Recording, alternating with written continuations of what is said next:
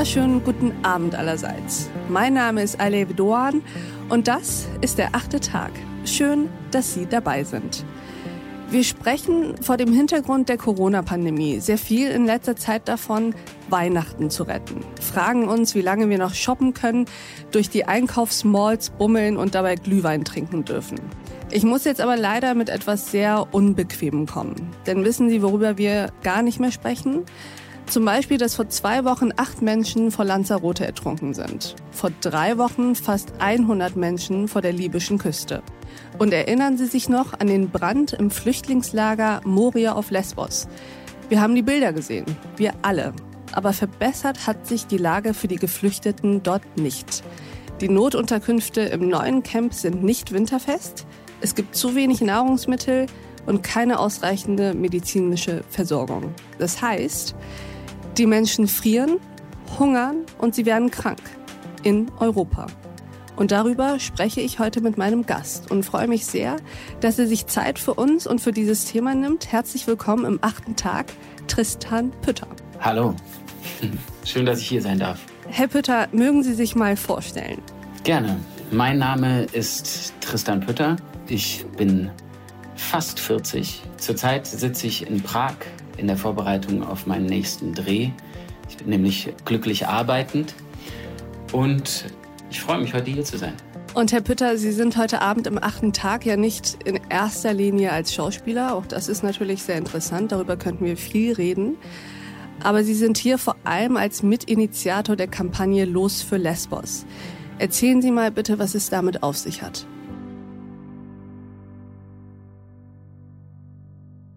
Los für Lesbos ist eine Aktion, eine Spendenaktion, die ich zusammen mit meinem guten Freund Volker Bruch im März letzten Jahres mir ausgedacht habe.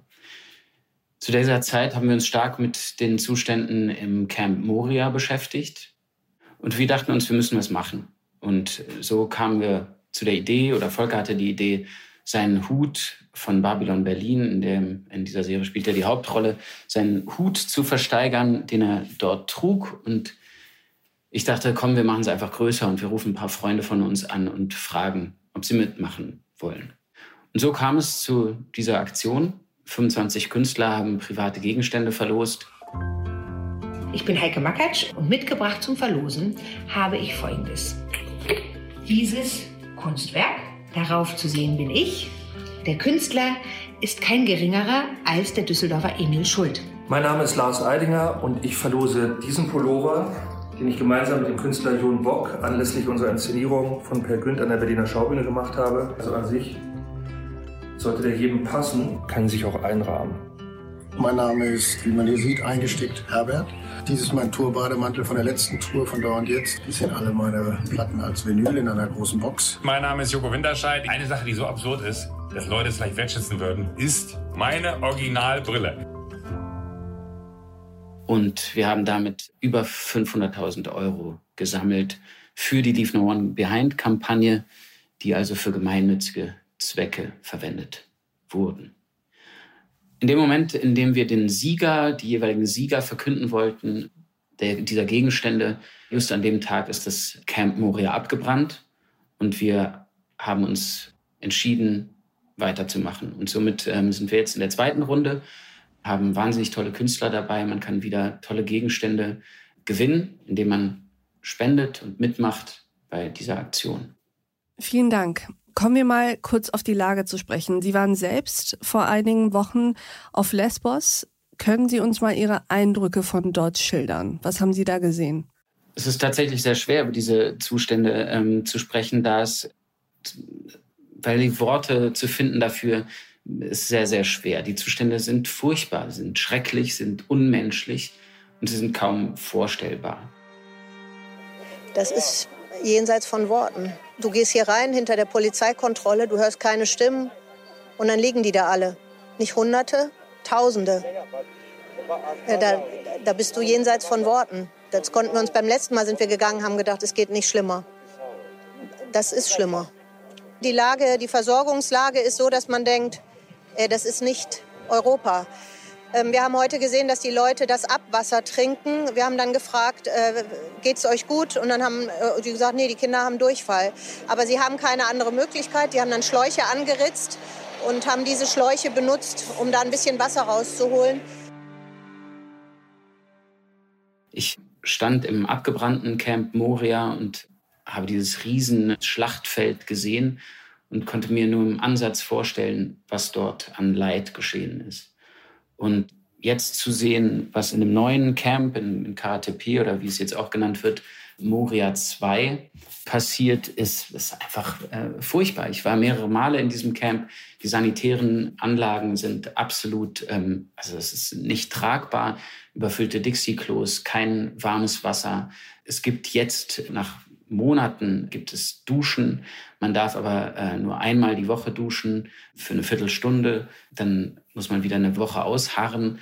Es gibt keine Elektrizität in den Zelten. Das heißt, man kann auch nicht heizen. Ich habe jetzt gehört von Leuten, die, weil es so kalt ist, Holzkohle anstecken, in das Zelt tragen, um dort die Wärme zu erzeugen und sie dann kurz bevor sie reingehen wieder äh, rausschmeißen. Das heißt, die, die, Kohlenmonoxid, was da drin ist, ist äh, lebensgefährlich. Mich erreicht heute Morgen eine Nachricht aus dem Lager, dass ein neunjähriger Junge aus dem Irak sich waschen wollte im Meer. Man muss sich vorstellen, auf Lesbos sind jetzt so ungefähr 10 Grad ähm, Außentemperatur.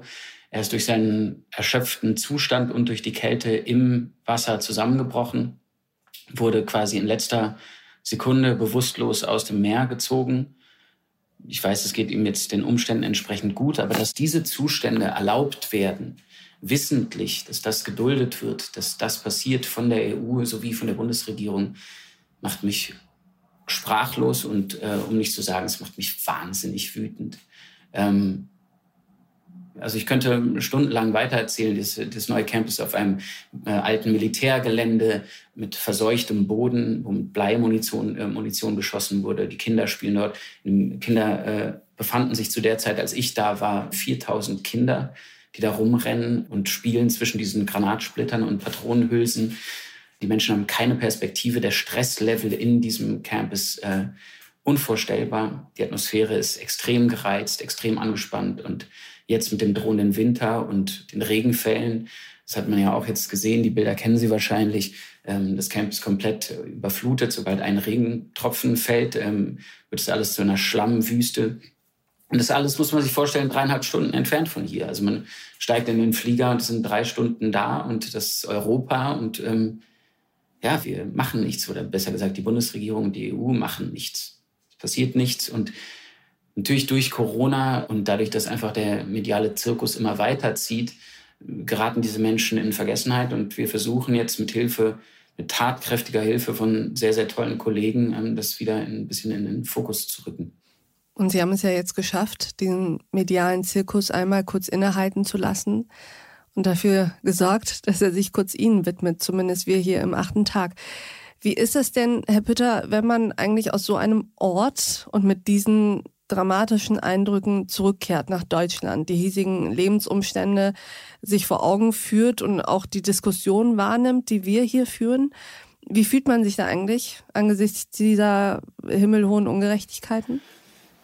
Ja, das ist natürlich erstmal schwer, wieder sich zurechtzufinden in einem Leben, in dem auch dann die eigenen Kinder mit ihren Problemchen kommen. Und du denkst ja, ich habe aber gerade Kinder gesehen, die leben ganz anders. Also ein bisschen Dankbarkeit und ein bisschen Demut fährt da schon in einen ein. Jetzt will ich aber nicht ähm, Leute verurteilen, die zurzeit sich in Deutschland um ihre Existenz sorgen und, und um ihre Freiheit oder äh, in Sorge sind über die Großeltern und wie das Weihnachtsfest aussehen mag. Das will ich gar nicht verurteilen, aber was ich einfach wichtig finde, ist, dass man dahin guckt zu den Menschen, denen es eben noch viel schlechter geht und wo wir Dinge verändern können und wo ich es als unsere Pflicht sehe, dies auch zu tun. Und deswegen, ja, es ist noch wichtiger als diese Spenden, die wir sammeln, ist eigentlich die Aufmerksamkeit, die wir generieren, damit die Leute wieder hingucken. Jetzt nicht, um ihre eigenen Probleme unbedingt zu relativieren, aber natürlich kann man sich, hilft es immer, sich in den Kontext zu setzen, derer, denen es nicht so gut geht. Das heißt, Sie kommen nicht an den Punkt, an dem Sie an dem Großen und Ganzen zweifeln. Ich zweifle immer an dem Großen und Ganzen. ich, äh,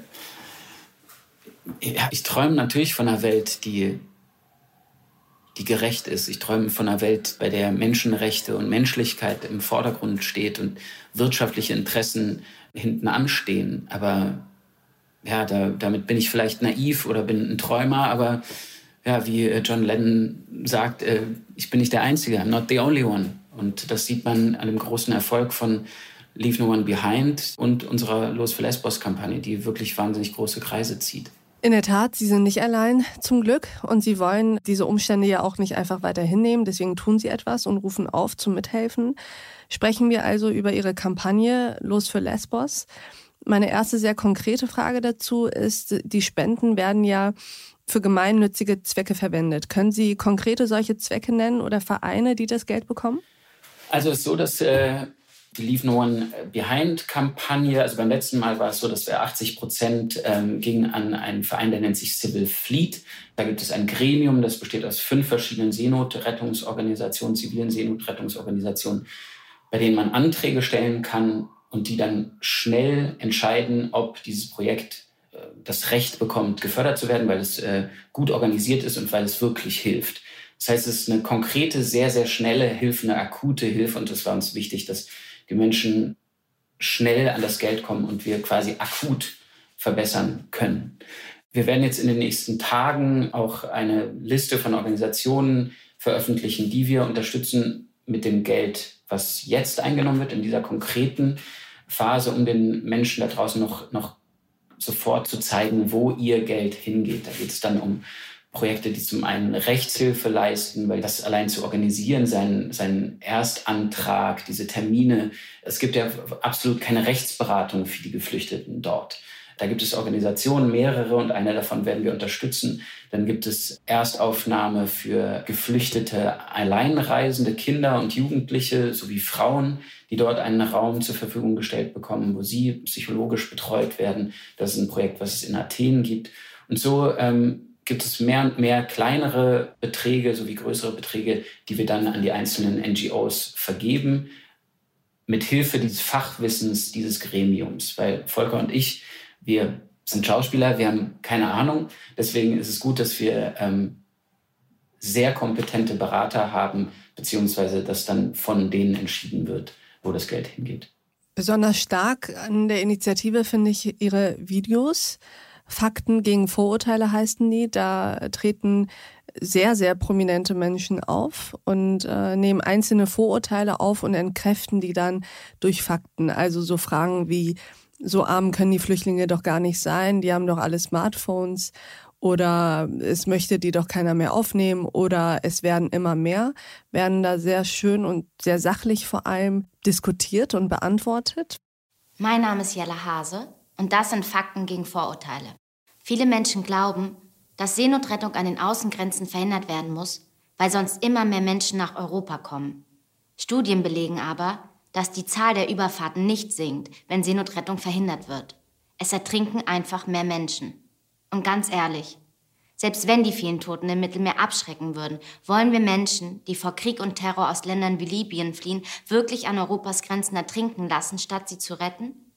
Seenotrettung ist eine völkerrechtliche Verpflichtung.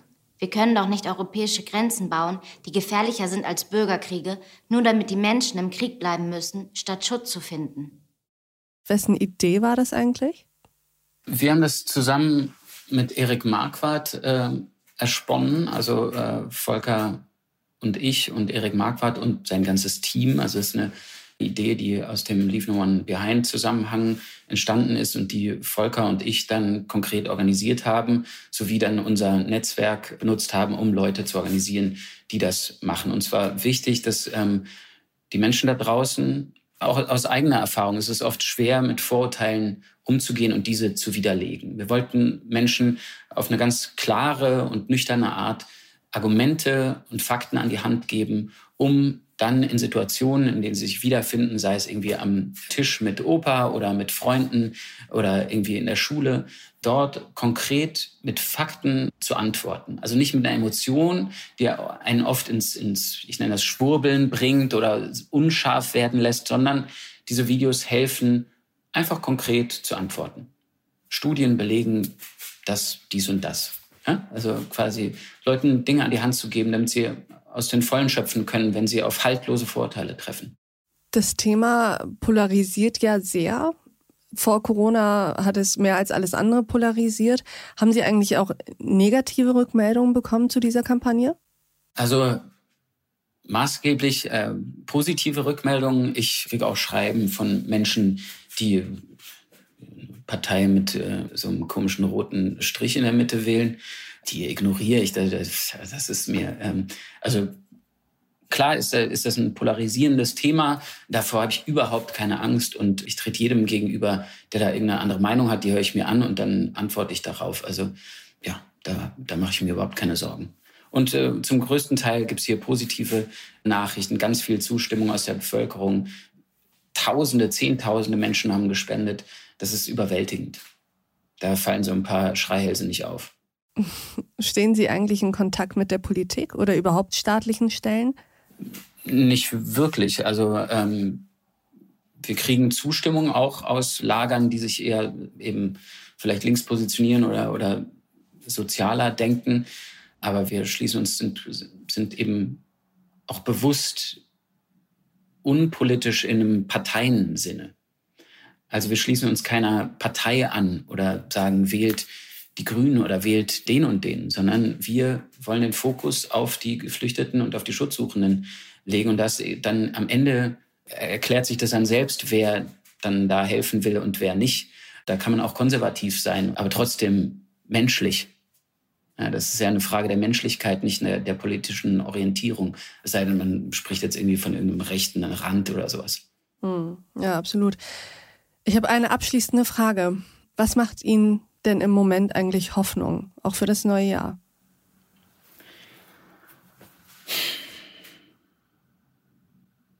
Hm. Ich weiß, die ist nicht sehr einfach, die Frage. Ja, die ist nicht einfach. Die ist auch, die, da werde ich gleich emotional.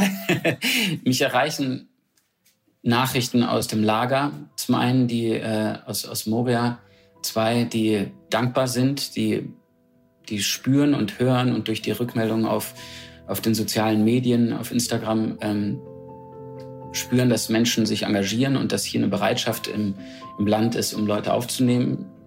Ich spüre, dass äh, und ich höre, dass, dass das Menschen dort besser fühlen lässt, ein Stück weit, eine, für eine Sekunde.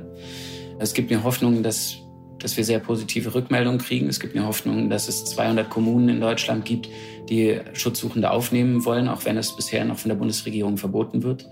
Es gibt eine Bereitschaft zu helfen. Und die ist ganz deutlich spürbar. Und das gibt mir Hoffnung.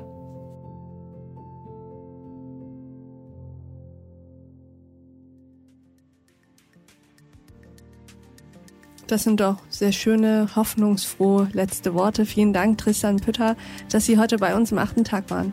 Ich danke, dass ich hier sein durfte. Alles Gute. Und ich danke auch Ihnen, liebe Hörerinnen und Hörer, dass Sie wieder dabei waren, mitgehört und mitgedacht haben. Ich wünsche Ihnen noch einen schönen Abend und freue mich, wenn wir uns beim nächsten Mal wieder begegnen. Bis dahin, auf sehr, sehr bald. Ihre Alef Doan.